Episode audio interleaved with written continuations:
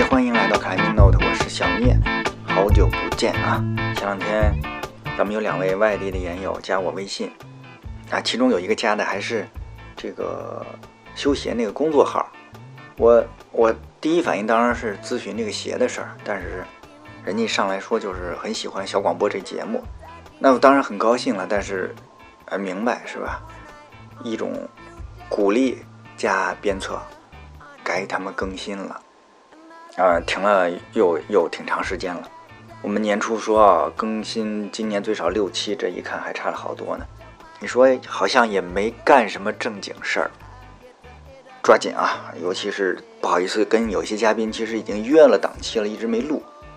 我们后面这两个月吧，尽快尽快，先把手头的这刚录完这一期啊放上来，干货很多。而且时间非常长，所以没办法，只能分成了上下两期，请来了我们圈里的技术专家，钱学鸟的技术负责人，Mr. Wu 吴奇。呃，上半部分我们还是老一套吧，要讲讲吴奇的攀岩经历。另外呢，由于他多年的从业经历，我觉得肯定是碰到了很多研友提出来的问题，以及装备使用方面的比较常见的误区啊，这些东西，我觉得希望大家。啊，都能静下心来的听一听，我自己觉得还是非常有用的。好的，我们进入正题。那咱们开始吗？开始。OK OK。好，这个又是好久没录节目了啊。我们今天新的嘉宾，那那咱们开门见山呗，先自自我介绍一下。啊，大家好，我是吴奇。嗯，很多人可能不知道我的名字，但应该你看过我写的一些技术文章。那么我之前在雪鸟公司任职，呃，这家公司原代理拍照 Bill 坎普。那么我主要是负责跟技术相关的一切事务，包括培训、编写技术文章，还有做测试。我企业微信的名字叫雾，对，就是这个好多人我觉得都见过，可能真名不一定，呃，有些人知道。对对。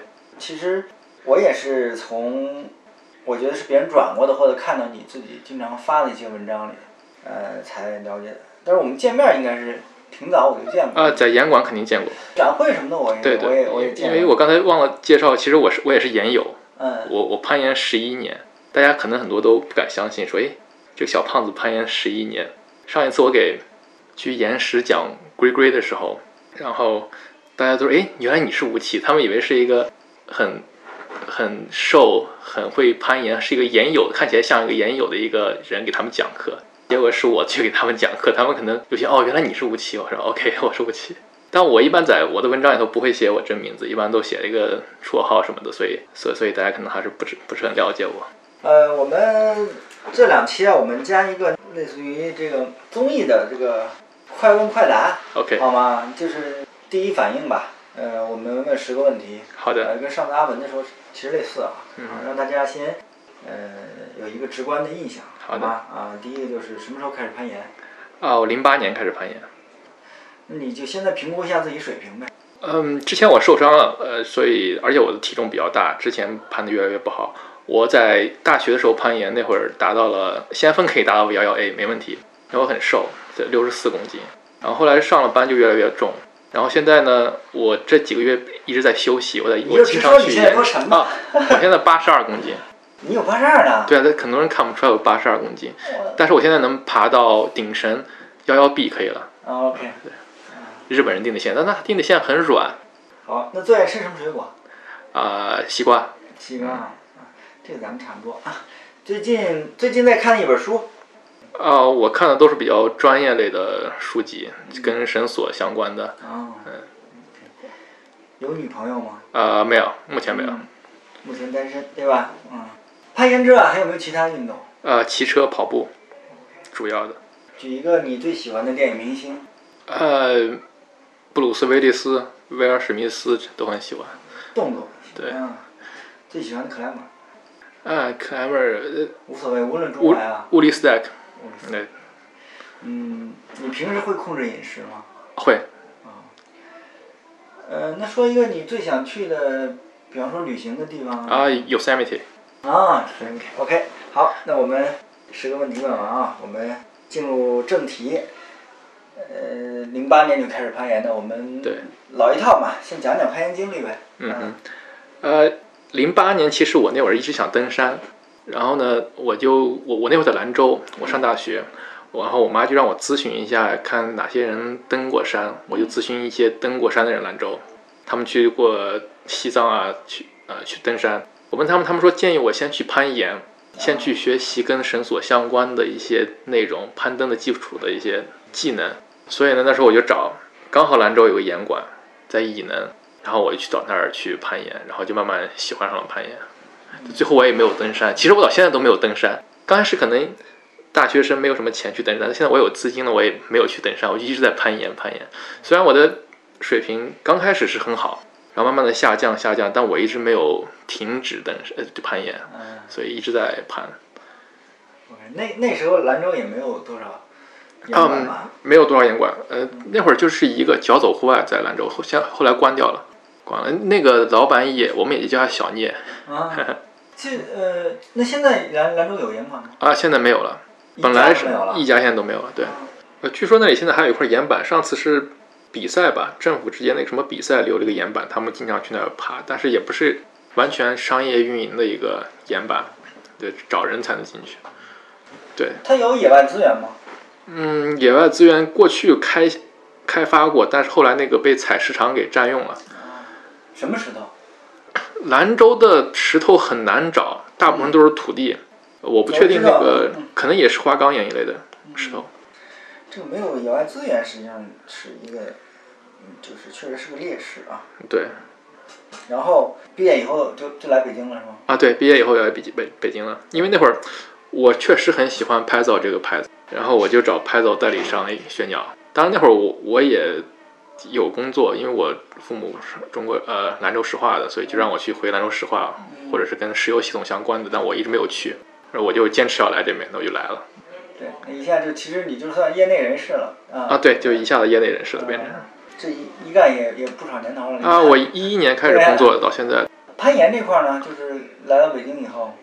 啊，对，来北京，因为我住昌平嘛，所以刚来北京的时候，那会儿奥莱离我还是太远了。我很少去奥莱，呃，那会儿回龙观有个小的，我经常去那儿训练，帮别人打打保护。后来就开了手体，我就往手体去的次数比较多。也挺辛苦。对，还好吧，都都都在呃西边吧，对，还好。白河这边呢？呃，白河这边也去，也经常去，但我没有车，所以就就跟别人一块蹭车。我也我也自己坐公交车去攀过岩，也蛮辛苦的。到了那个呃密云，打个车过去。倒车实在是。对，有有有一个车，有个交八零，可以直接从昌平过去。从昌平一直到，那密密云鼓楼吗？啊，对，鼓楼。那鼓楼。对，然后就打个车过去。嗯。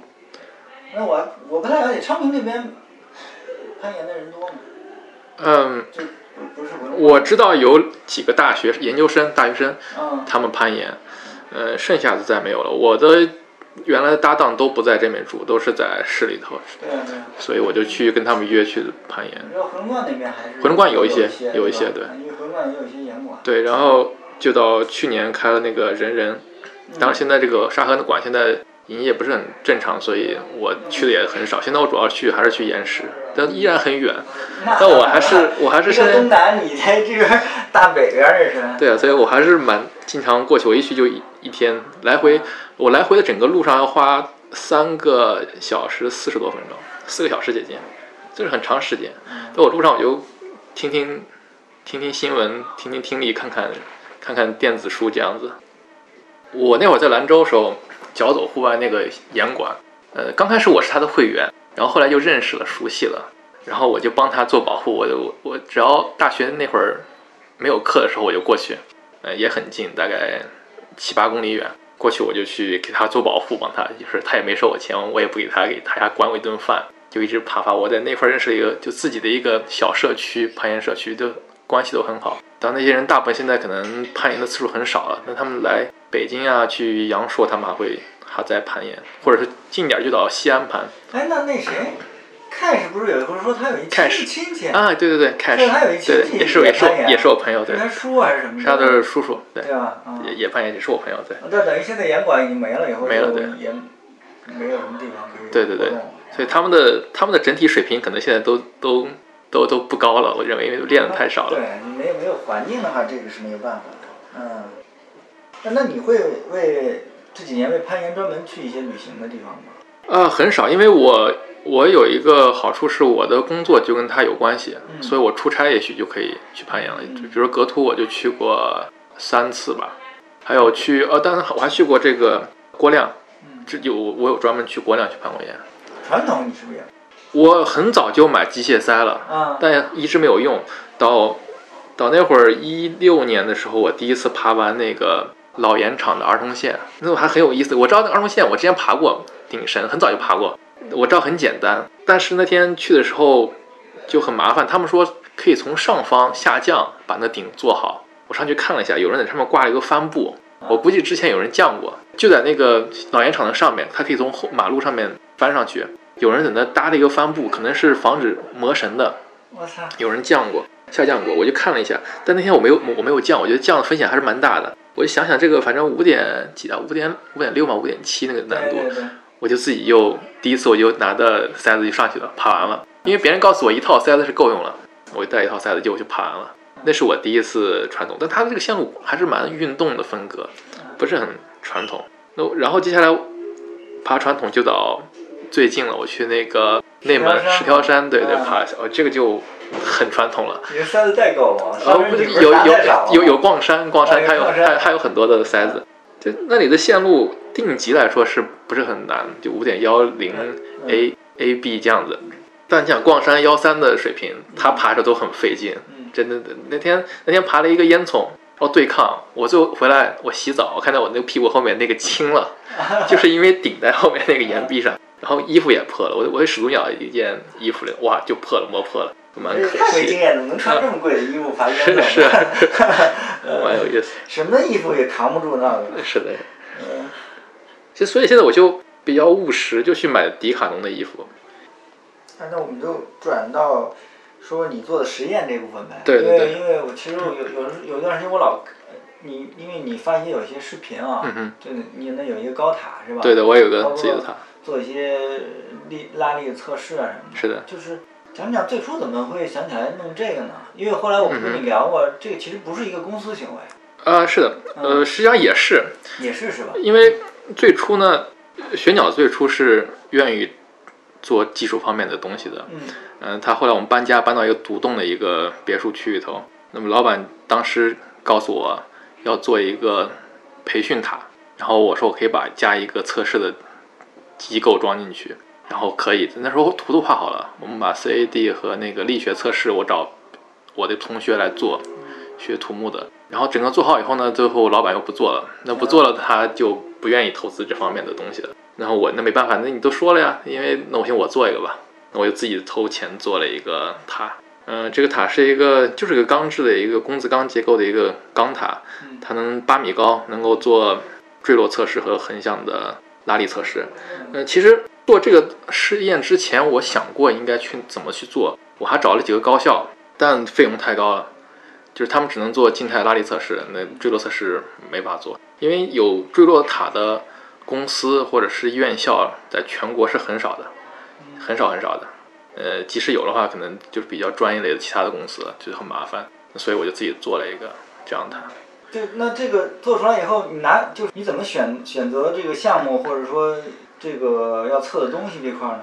嗯啊，我做的测试，很多人就是以为我要做认证测试，就是做什么标准的认证测试，比如说锁扣 EN 三六二、EN 幺二七五，那倒不是，因为这些锁扣其实进口进来的东西都是有认证的，他们经过过严格的实验室测试。那我做的可能是更跟攀岩、跟工业作业相关的，就是更贴近实际作业的一些测试，比如说一个锁门半开的情况下坠落，它是否会发生断裂？坠落系数多大的时候会发生断裂？这些测试是很贴近实际的，它不会在标准测试中进行进行做这种测试，当然这是一部分。文文档里不太容易查到这种这啊方面的对实际上，国外也会做，嗯但是国外的机构生产商是不会给你提供这方面的数据的，嗯全都不会，这只是用于他们的产品设计啊。有一些国外有很多的人也有自己的测试塔，包括国外的一些代理商也有自己测试塔，我看过，那他们也会做，他们就把这个事情告诉整个社区。当然，这也是从另一种角度，也是一种商业行为，就是你做的越多，他们就会觉得你越专业，会去从你那买东西，就是这样的。我们原来就是做老板啊，整个公司都很注重技术的，那我就来做这个就 OK 了。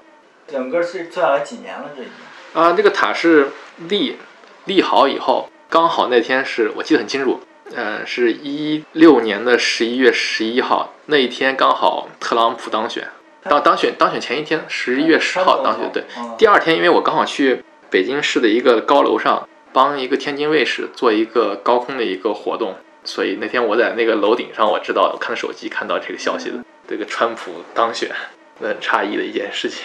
马上就三年了呗。对对对嗯，呃，很多样品了，已经测过了，是吧？哇，我我测的样品非常多，啊、有很多是我自己买的，当有一部分是我们本来就训练样品的一些产品或者是报废的设备来做，然后我又找我几乎认识国内所有代理商和所有做这个行业的老板业内，人士我都认识，我就寻求他们给我一些样品来做测试，对，我就做了很多。当然，我为了公平起见，我说我不是给你们做宣传，你的东西好就是好，不好就是不好，我可能就说了以后，他们都答应了，而且他们有愿意给我给钱，我说那我不要了，那我不要，因为我要保证这个公公正，所以我就没有要。有些人给我给了，或者东西给我了，我最后就卖掉了，卖掉我那个钱我也没拿，我就捐给别人了。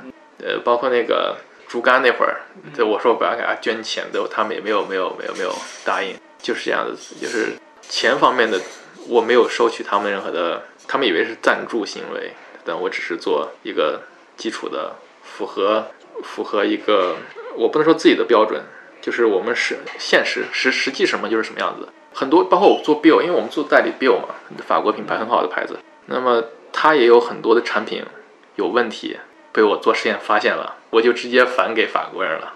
法国人最后也没办法承认，再给我就说这方面的事情。你指的没有达到它的所谓的嗯指标啊？有一些是的，有一个有一款动力绳我做出来了，这款动力绳在延时在用，但是这本来就是严管用的动力绳，所以我现在要求他们不要用那款绳子做动做先锋盘，只做顶绳，它顶绳是没问题的。然后我这个事情我也返给法国方面了，法国他们老总也给我回信，他说确确实是这样子的，他就跟我说了一下。那这种一般会会是什么原因达啊，到呢？嗯，金属类设备相对来说出现不良率的概率比较低，金属产品就是出现一个产品强度可能都很接近，但绳索不一样。绳索因为那个绳索动力动力绳的来源是来源于哪？就是因为它是尼龙做的，尼龙要经过一个高温的烘烤，在一个蒸笼里头或者一个红外线的一个高温过过一片机器，那个温温度和过去那个时间对动力绳的弹性是有很大的影响的，所以那个掌握不好就出现问题了。那那我理解这会是批次问题还是批次问题啊批次问题就是这个批次问对题。那反正说到这儿了，因为我想你私下也肯定会收到很多研友的这个咨询啊，对不对？是我们就聊聊你觉得这么些年碰到一些可能大家对这个使用上或者或者寿，比方说呃产品的使用寿命，嗯或者说使用方法上，你觉得你觉得那有一些比较常见的误区啊，或者啊，比较常见的误解，比如最最近的误解，关于龟龟，啊龟龟是个明星产品，对吧？对。这是拍到的专利，九零年开始发明出来，到现在出到龟龟二，然后现在出龟龟加。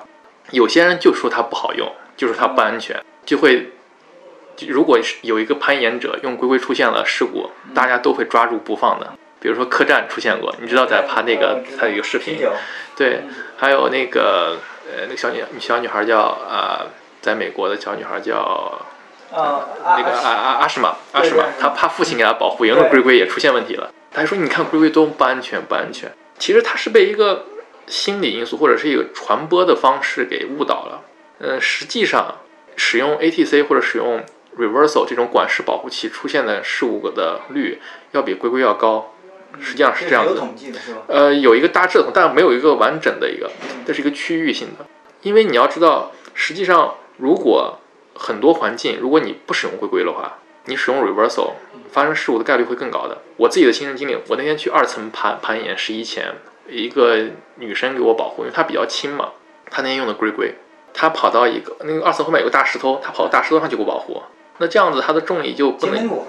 啊，对，它就不能起到很大的作用。它下放我上来的时候呢，它发现它控制不住我，绳子把它往前拉，就差一点我要把它从石头上拉下去了。啊它一紧张呢，就双手抓住旁边一个小树。我说你看，你要是 拿 reversal，我直接掉下来了。那他用的龟龟，那我就 OK。那很多因为你知道，有些保护的位置是位置很难不好站立的，有些时候刚开始先翻，刚爬一点儿，对方只要一掉，你很容易绊倒。如果绊倒的时候你双手松开，你用 reverse 很快就会出现事故。所以龟龟还是安全性是非常非常高的。其实你看这几年的厂商生产的保护器。它现在保护器的发展方向就是越来越像这种有辅助支停功能的保护器在发展。嗯，但龟龟是一类，像很多品牌都出了，现在什么 Bill 也出了，Mad Rock 也出了，嗯，还有 Wild Country 也出了一个保护的，也就是能够辅助支停的。还有很多厂商，比如 Adroid 呀，他们会生产 Sin Rock 猛犸象这种挤压式的。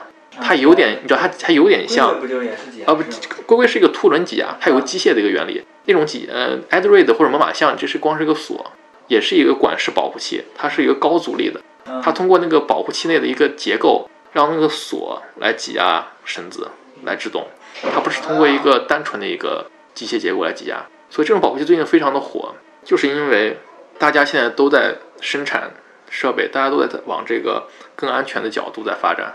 嗯，所以这种传统的管式保护器，就是 ATC reversal，现在这种产这种产品越来越少了。那最近的比较新的产品，比如说那个 DMM 的 Pivot，还有 reversal，现在出到四了，就是你可以都会拿过来试试吗？我我都我都有，都会我都会买，有些我会买，我出国因为我很方便，也会买一些产品。嗯，所所以这些产品现在越来越趋向一个方向在在在做，而且你知道。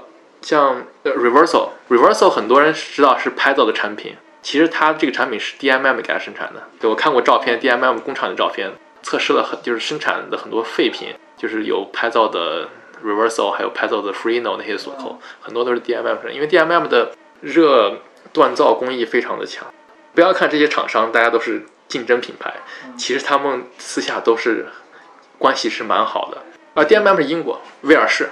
是威尔士的，对威尔士，对，以为是欧洲大陆上的。啊，没有，因为很多，嗯，很多厂商他们自己一个厂商是无法生产所有的一个，就是所有的产品的系列的，嗯，很多产品是由其他公司代工的，像早期，比如说拍照的绳，拍照也有绳子，拍照的静力绳最早是 Bill 生产的，现在由呃 t u f e r Berger 生产，然后动力绳由 Adroid 生产，最早是 Cousin，嗯，像还有它的一些锁，原来是由美国的 Rock Exotica，还有一部分是由意大利的 CT 生产的，所以他们这些厂商之间是有互相生产的。BD 也出绳子了是吧？啊，BD 对 BD，BD 的绳子，BD 最早九十年代的时候绳子是由 Bill 生产的，Bill 和 BD 之间有很好的关系，老板之间，这个我完可以讲。嗯，然后后来这个 BD 的绳子由西班牙一家公司生产，嗯，呃，现在好像又换了一家生产商，这是动力绳嘛？因为生产，毕竟生产绳子。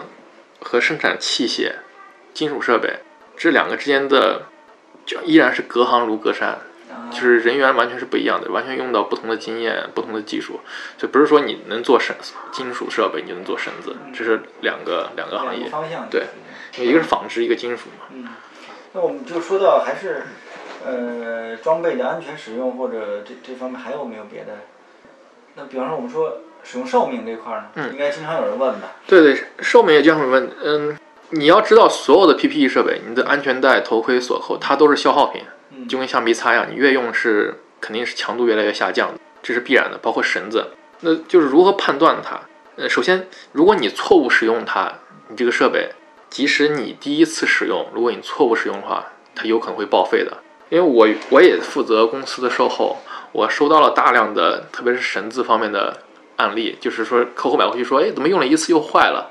那有些人甚至拿，有些人甚至拿绳子去拉车，啊，拉车到外面车很重啊。但他说你的绳子，说你静力绳强度可以达到二十千牛，他的车可能不到一吨，但肯定不能这样，因为我们绳子 PPE 个人保护设备，它的工作负荷实际上只有两两三百公斤，就这么小，他去拉一辆接近一吨的车，那肯定会损坏的，这是必然的。所以很多人可能他那个所谓报废是什么样了？就。啊，绳子就完全拉坏了，就绳拉拉断了，直接就断了，断了，对，断了情况都有。哦，所以它实际上那种标称的二十千牛，实际上是啊，那那是断裂负荷。我们要我们知道，在 PPT 领域，所有的标称的强度都是断裂负荷，除就是它会让前如果呃它会写的话，会写个 MBS（Minimum Breaking Strength） 或者是 Minimum Breaking Load，它就想讲的是最低断裂负荷，一般都会这样写，锁扣上写的。有些滑轮上面会写个 WLL，这是工作负荷。就是 working load limit，嗯。就会讲它的工作负荷到底是多少。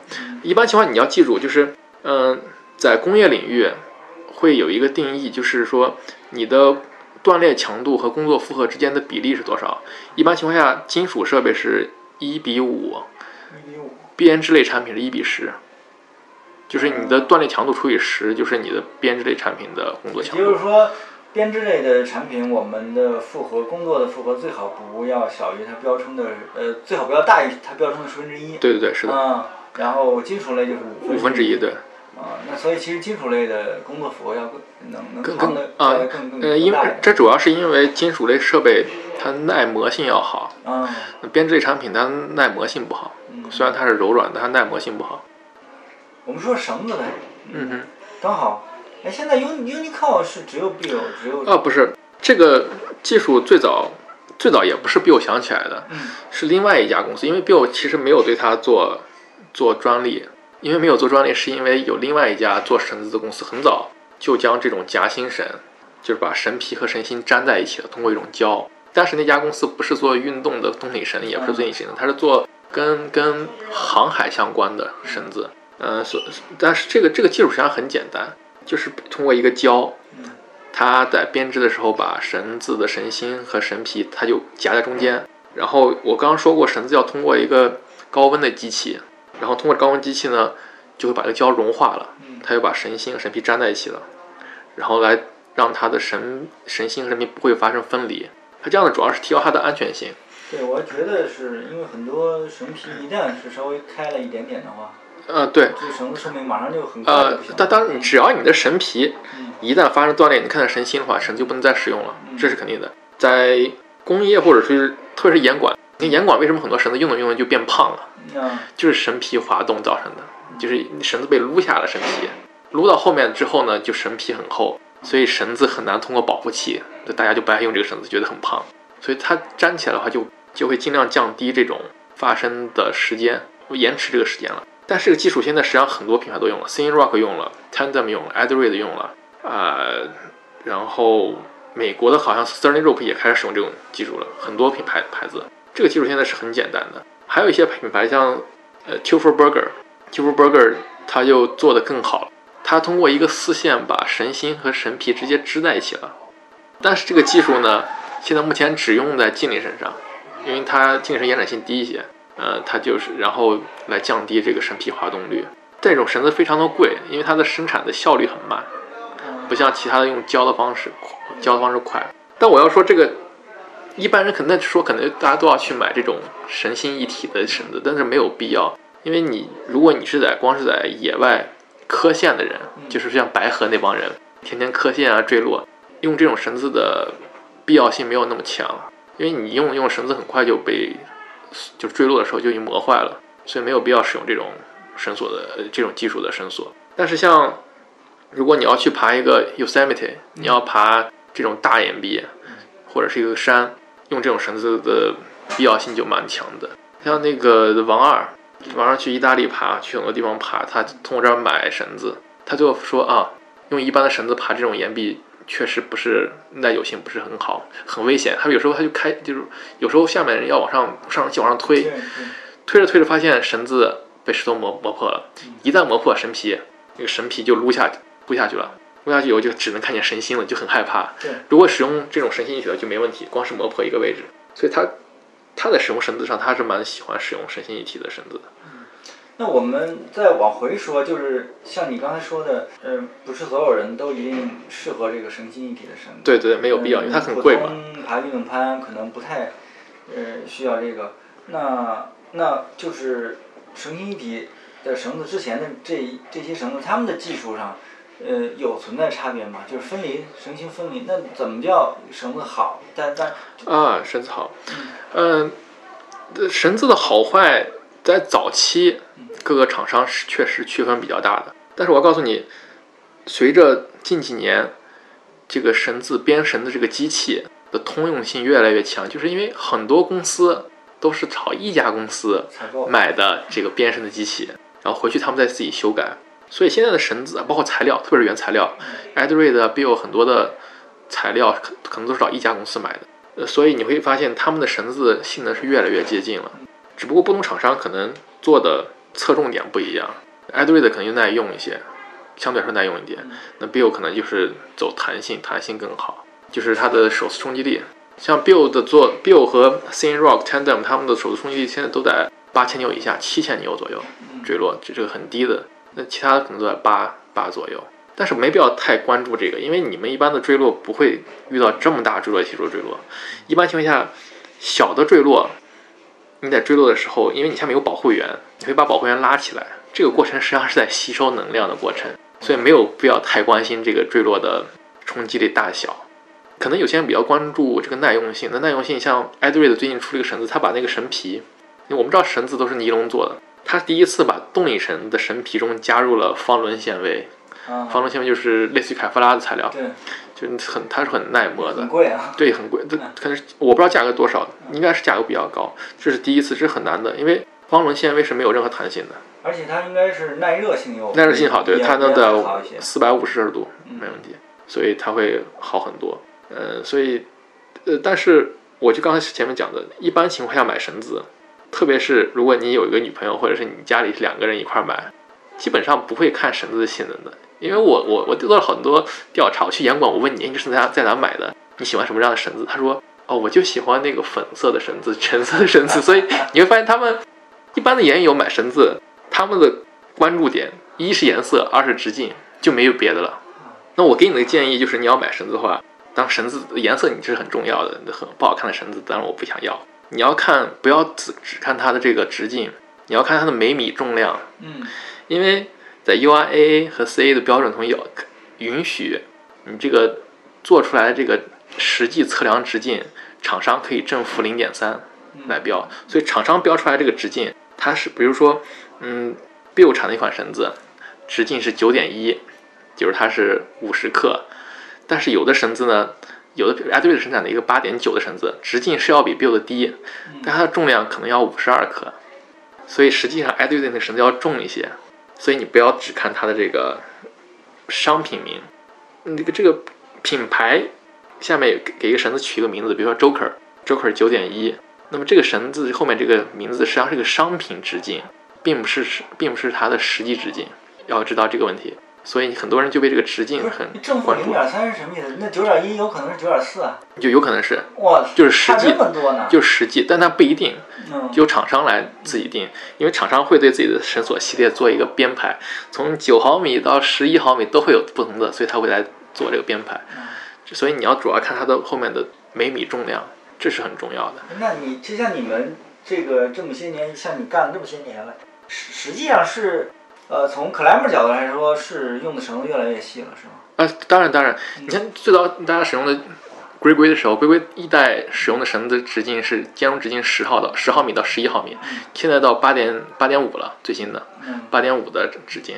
所以你看单绳的直径一直在降低。大家现在实际上更喜欢使用的直径是，最喜欢使用的是九点四到九点八之间。嗯，在这个直径范围内，十毫米以上的我很少见人在用。但是我建议还是体重大的人用直径比较大的，有些更耐磨、更耐用一些，而且对保护员也好，因为保护员如果他使用一个管式保护器，直径大的会好制动，好好制动，太细的是有是有风险的。嗯，行，那还有你刚才说的那个召回？对对对，嗯，召回问题，那这这几天大家都很关心那个自动保护器的召回，对，就是自保护器是在严管自动保护器。因为之前我帮盐点写了一篇文章，呃，写专门关注这个事情。因为在这个事情之前，很多的严管都发生了自动保护器出现故障的情况，对，就是客栈就问我怎么处理，我就帮他给美国人写信，然后美国人也不是很积极的回答我问题，然后我就没办法就写了一篇文章。我本来要在国外的一个论坛上写，但那会儿我的 VPN 一直出问题，一直写不了，很奇怪。呃，然后等我写完以后，很快。这个 TrueBlue 也宣布召回，它是内部召回，然后 PD 也是公开召回，全球公开召回，前几天刚刚发布的。但是很多人就很，那天我看到有人严管，严管的家长就是跟严管的经营者说，你们不负责，你们说绳子，呃，既然保护既然要召回，既然有质量问题，但其实召回是一个很好的事情，对，说明厂商对自己的产品负责。像龟龟龟龟二刚出来的时候就马上就召回了，就是因为那个扳手的问题。因为在你要相信咱们用的设备、进口设备，咱们用的型号跟国外是一模一样的，所以国外你不用担心国内的法律会对它没有约束，不用担心。国外的法律，特别是 PPE 领域，PPE 领域特别是欧洲，PPE 的监管程度和药品是类似的，一旦有问题的话，政府会很严格的查的，所以他们不敢，厂商是不敢不敢犯这方面错误的，所以一旦犯了错误，政府会对他会对他有很大的处罚力度。呃，前一段时间那个 Bill 的头盔召回，儿童头盔，他召回，嗯，就是被抽检的时候，被认证机构进行抽检的时候，发现质量问题，就是冲击力大了一些，然后他也是全球召回。但很有意思的是，Bill 给我写这封信的时候说什么？说说你们这个产品当时做认证的时候，因为头盔是第二类 PPE，他可以在中国做，是中国认证机构做的，中国认证机构认为是没问题的，但抽检是欧洲的抽检抽检出来的。然后我说，因为标准上是呃八千牛，UIA 标八千牛，它达到了，它做下来十三千牛左右。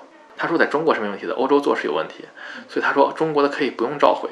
就我就很生气这件事，我直接就给他回，但但是中国没有运动类的头盔的标准，我没办法，我就给他回了一个中国的工业头盔的标准，因为中国头盔中工业头盔标准 EN 三九七是是仿照 EN 三九七来做的，十千牛，然后或者是说。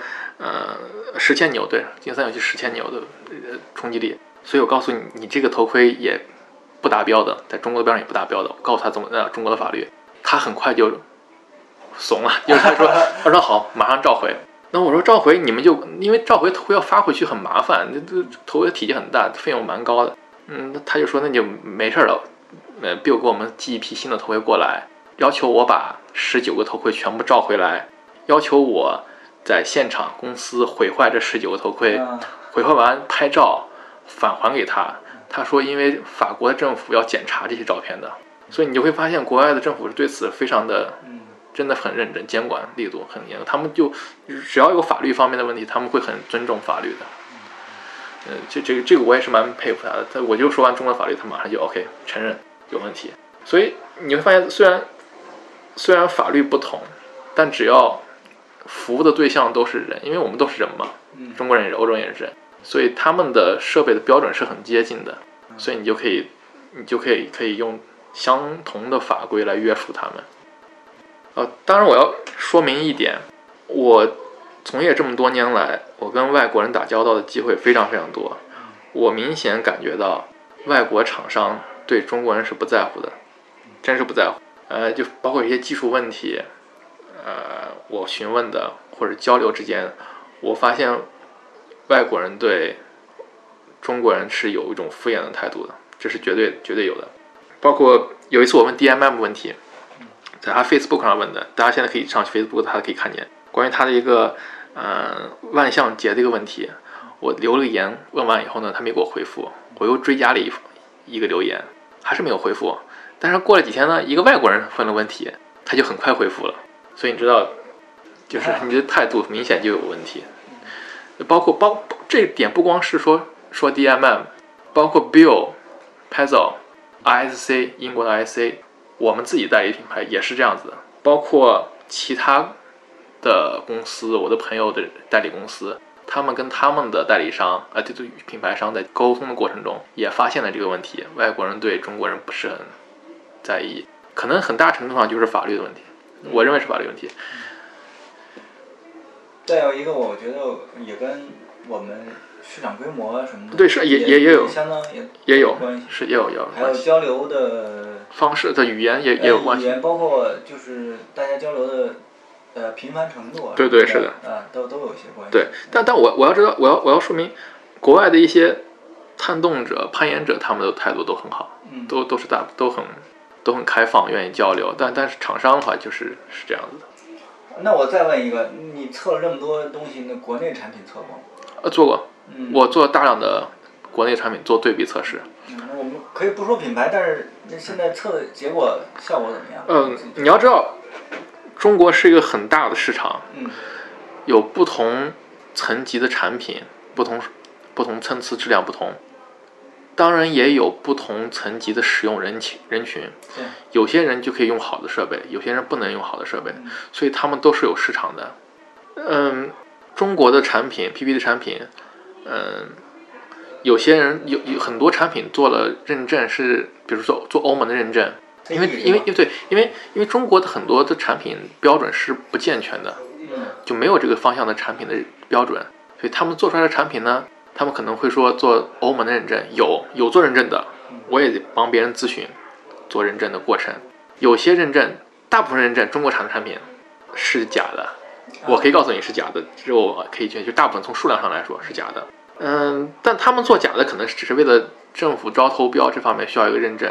嗯，但从中国法律角度讲，一个中国的产品生产出来以后，如果你不是在欧洲上市的话，实际上是可以没有必要做欧洲的认证的，没有必要。但他们要做做个假的，但那个假的我一看我就能看出来为什么是假的。就很多认证方面，因为是很严格的过程的，我就知道它是假的，或者是从哪个地方粘贴过来一个，或者是有的厂商呢做了一个产品认证，还给所有产品都标上有这个认证，这是也发啊也发生的。嗯对，嗯因为做认证的过这个费用是蛮高的，嗯，是蛮高的。就你每一类的产品，对应该是每一个具体它它这个认证过程，程不是不是说一个，因为 PPT 设备它不是一个说需要自己做认证，它需要找个第三方的认证认证公司，这都是公司实验室，他们来做认，对产品做一个实验室的检测，看能不能达到标准，这是一点。对，这是第一点。第二点就是在接下来的几年中，这个认证的机构要对你的工厂和对你的产品进行抽检，它要抽检的。它抽检的过程，就比如说飞行检查，要么突然拜访你的公司生产线，要么从市场上买一个产品来做人检查，所以这个是蛮严格的。它是跟药品是很类似的。药品，你看你看到所有的产品，PP 产品，你看到一个 CE 后面有个后面有个零零八二，呃幺零幺九，这个号就是一个对该产品进行呃生产控制，就是进行抽检的认证公司的一个代码，或者叫公告机构，我们一般叫公告机构代码。它不是一个标准，具体标准可能写的 EN 多少多少，这是标准。嗯，对，那刚才还说我们常见的最早最早我们攀岩基本都是看 UIA 标准啊对对对是 CE 就多了是吧？呃，不是，嗯、很多人没搞清楚两者之间的关系。嗯、UIA 是一个机构，是个国际机构。嗯嗯、当然它现在国际它是它它对对，它不属于任何国家政府嗯，它是一个它现在蛮权威的一个机构，它有一个安全委员会，它来制定一些产品的标准，但它制定的产品标准只是运动类产品的，然后呢，它是没有法律效应的，当然有没有法律效应得看别人认不认你嗯，别人认为认为你是不是权威的，它现在是蛮权威的。那么 CE 呢，在欧洲有一个欧洲的一个标准委员会，整整体的，对，然后有很多的人，可能有些政府人员，有些是大学的人员或者是厂商的人员，具体他们有很多的标准制定小组。嗯，你会你发现 CE 中的很多的标准和 UIA 的标准是类似的，或者是很接近，或者几乎是相等的，是因为这些 CE 的的认标准中的具体的内容，它也是找各个组织权威的组织来合作，来共同制定。所以，嗯，CE 中的很多的标准，主要是啊只只有运动的类的设备跟 UIA 是类似的或者相同的，但工业类就不一样，因为工业类 UIA 并不做这方面的标准。所以其实我们不用担心，就是有点儿那个疑虑，为为什么有些有就用 CE，有就用你 UIA？你要知道，呃，不是说某些，嗯、如果你的产品要在欧洲上市的话，嗯那必须要有 CE 的 CE 的嗯 CE 的认证。那么 UIA 的话，你可做可不做，但是大部分厂商为了自己的名誉声誉，他们会做 UIA，就就是多花一份钱而已。UIA 的认证做下来认证还是蛮价格是没有 CE 那么高的，但但 UIA 的认证是没有法律没有强制性的嗯，CE 是有强制性的。对，只要你想在欧盟买，对对必须要过 CE，是的？嗯哎，那我又想起来一个去年比较引起关注的挂片儿事件。是呃，挂当时当时不是也是说你这边第一次来提出是是应力还是什么的？啊，就是严管的事情。呃，齐云那个在阳朔的。哦，阳朔的，嗯阳朔的，OK，嗯呃，就是呃，应力腐蚀，啊，应力腐蚀。当然，首先所有的 climber，嗯，包括他们的家人，要知道攀登是危险的。对，这是我要所有的说明书上也会告诉你。我就告诉我父母，攀登是危险的，但是我告诉他这个危险的范围，他可能风险没有你出去开车风险还要没没有没有开车高，这第一点。所以你就要知道，所有的攀登，你，都是有可能出现伤亡，是有这个概率的。那么为什么会出现概率是出现伤亡呢？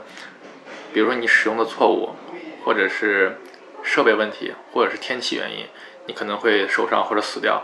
嗯，所以你不要认为挂片出现问题的那方断了或者裂了，就说就说就了不得了啊！怎么挂片能断呀？这个完全不能断，我买了钱，它就是几块钱的东西，其实断它出现问题是很很正常的，就像你的车门出现了。汽车车门或者车轮胎出现问题一样，就是是个很正常的，它就是很正常的一个事情，它发生了，它就是一个很简单的一个钢片，它要在户外放的，它发生了裂纹，这也是有可能的，因为它就是一个结构，它就是个物质，它在户外放。至于为什么它会裂开，要去做科学的分析。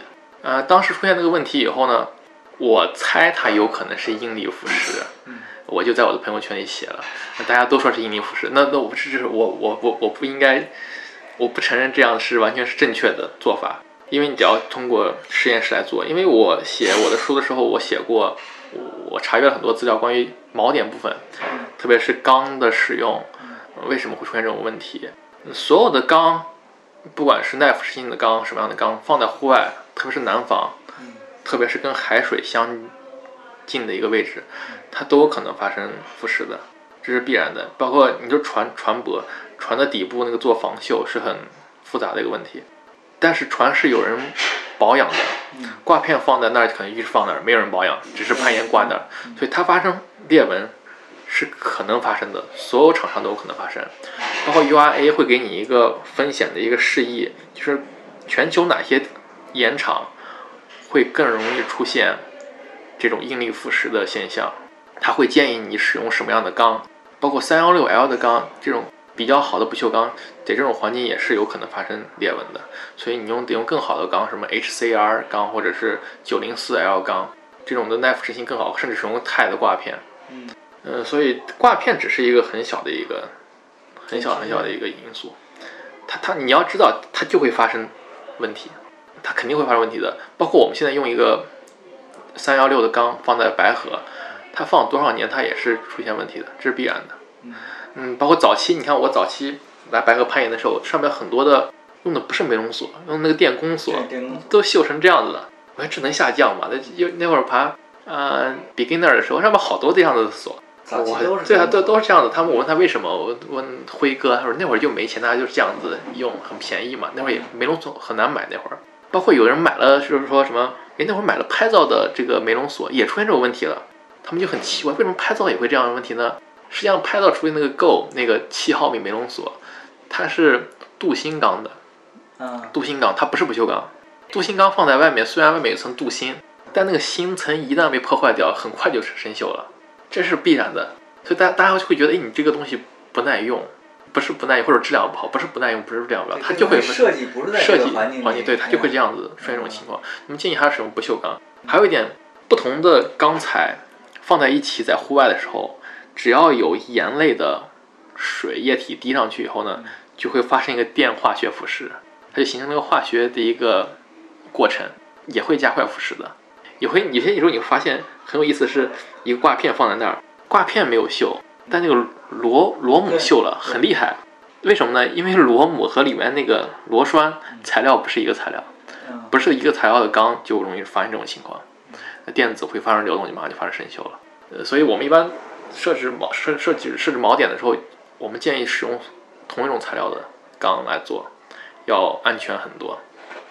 其实就是告诉大家不要过于恐慌，不要恐慌，对，不要恐慌。但是你作为一个 climber，首先意识到你你有检查的义务，对，有检查义务，这是对你自己负责。对的，我每次去攀岩我都会检查，对你自己负责 OK，这个是不是安全的？我要看一下大家的锚点的状况。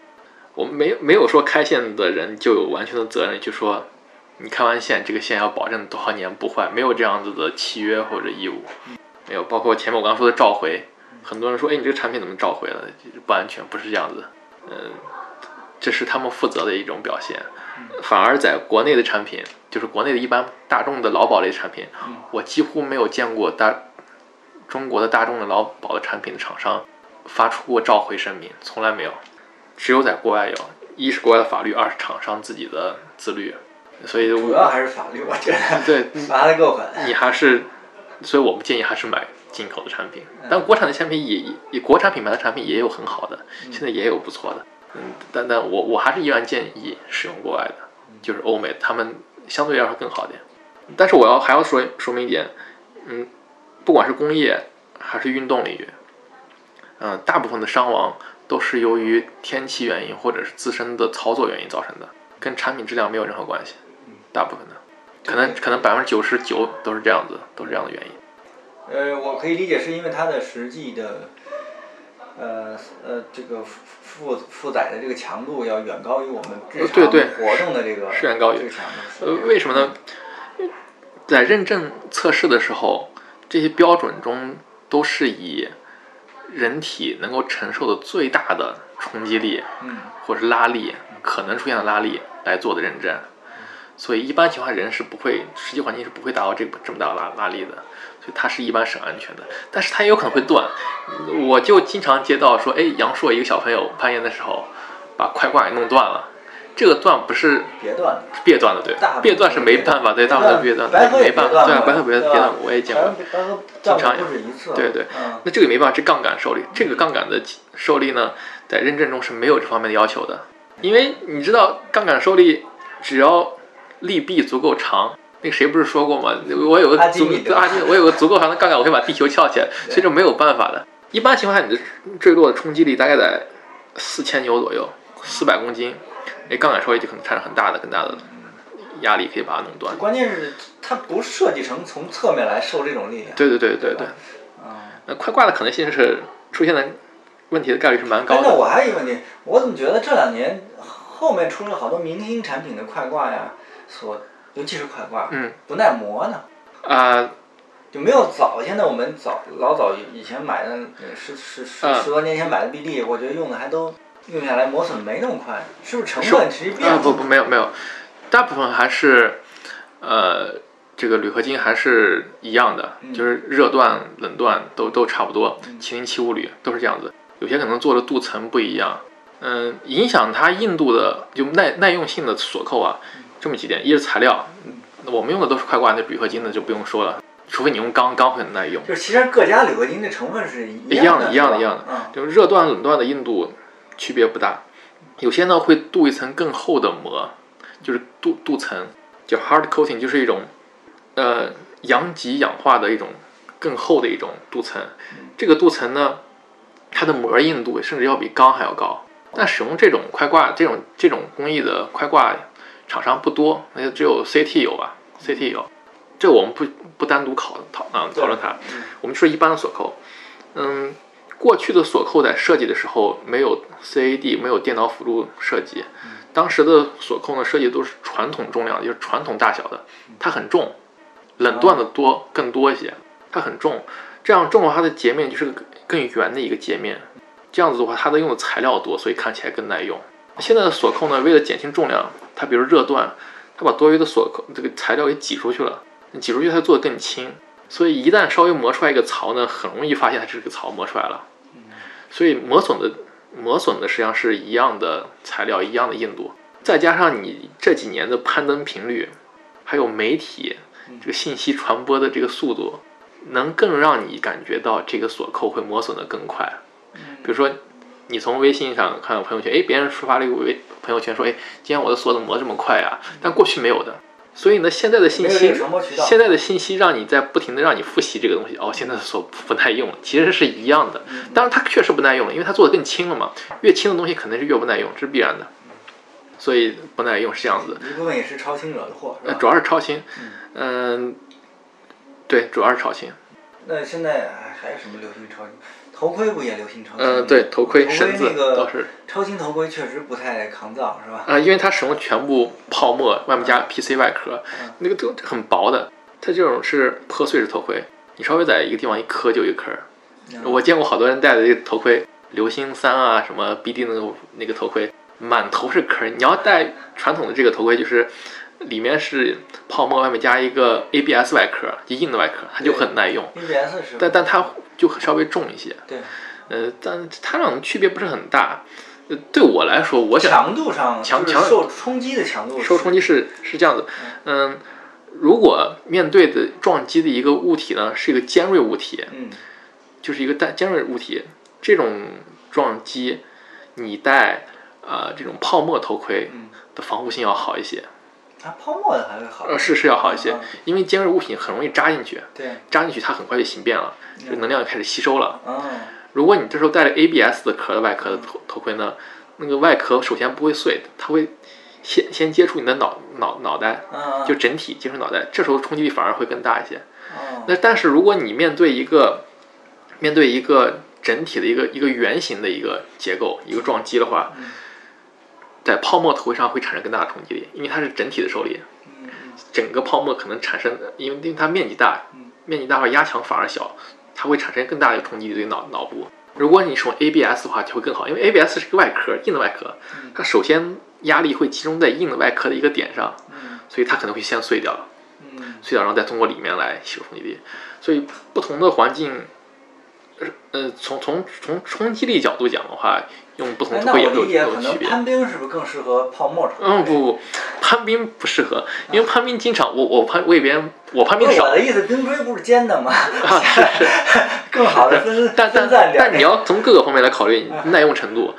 我我攀冰很少，但我老给别人保护攀冰手。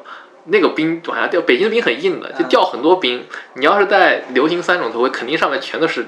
全都是砸的坑儿，你这种带 ABS 会好点，因为那个冲，我刚说这个冲击力是在标准测试中的测试，就冲击力很大了。一般那个小的一个冰块掉下来的话，嗯，都能很好的保护，嗯，不用很在乎这个对你脑袋产生多大的冲击力，嗯，所所以你为了耐用，你还是在攀冰的时候用 ABS 外壳的会好一些。那对于我来说，我就选我戴上好舒服的，这是很重要的。很多泡沫头盔我是戴不了，是不是亚洲人都戴不了？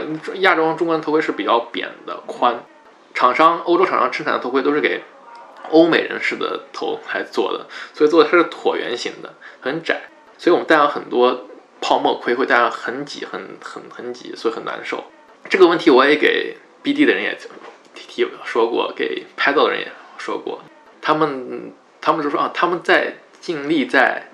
更改设计，或者是也打算出一个呃亚洲版本的 Asian version 给亚洲人设计的。但是呢，因为这个领域还是个很小的领域，他们对于他们这种小公司来说，虽然拍到 BD 属于大公司，对我来说很大公司，实际上从头盔市场上来说，它是很小的公司，它不值当去生产一个新的一个外形的头盔给亚洲人来设计，不值当，市场量不够大，没不够大。但是你看，什么滑雪头盔、自行车头盔，还有眼镜的生产商，什么奥克利，都有专门的亚洲版本，因为他们市场足够大，他们就愿意做。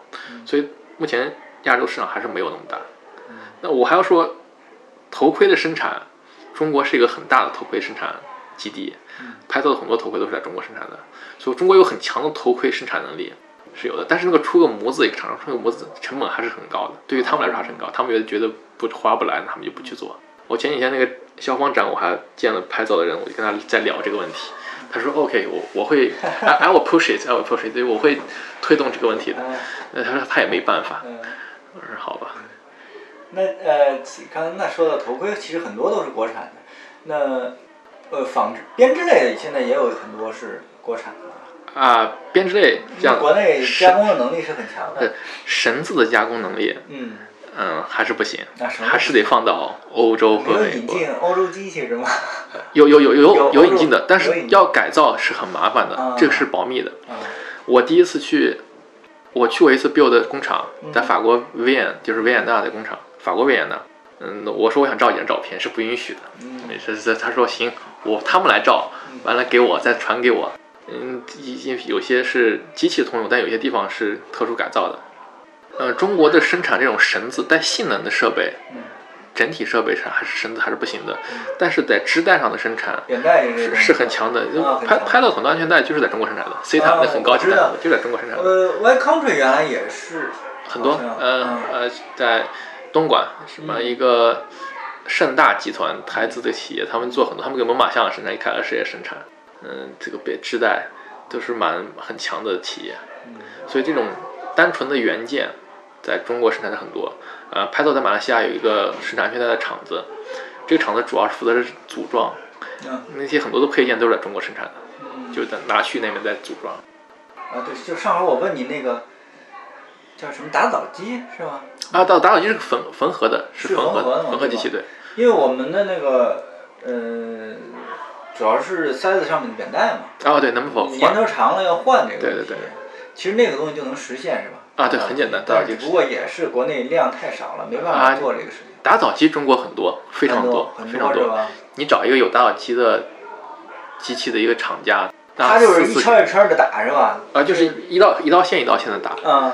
当然你要你要首先。强度加起来就可以了。对，你要选好的缝线。那那肯定。然后做完以后做测试。嗯。OK 就行了，然后他有足够的经验就可以做出来。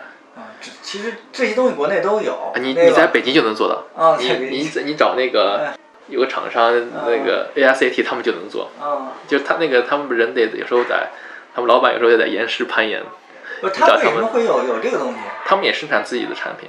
他们还自己生产东西？对对，生产东西，对他们做很多的设备。我一直以为他们就是也是类似于做高空培训啊。啊，没有，他们有自己的下降器、电动上升器，他们也有自己的安全带，所以能能做的。你找他们，他们愿意给你做逃避线，也可以做，很简单。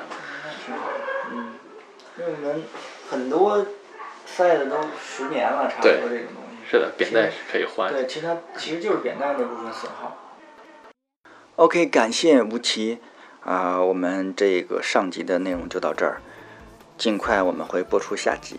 我们下集内容就其实更散一点儿，有关于国内的消防绳索技术的简述，啊、攀登社区的我们攀登社区的一些独特性，然后对风险的理解、对死亡的思考等等。我们下期再见，谢谢大家，拜拜。Everywhere, everywhere, so, so, so, everywhere, so.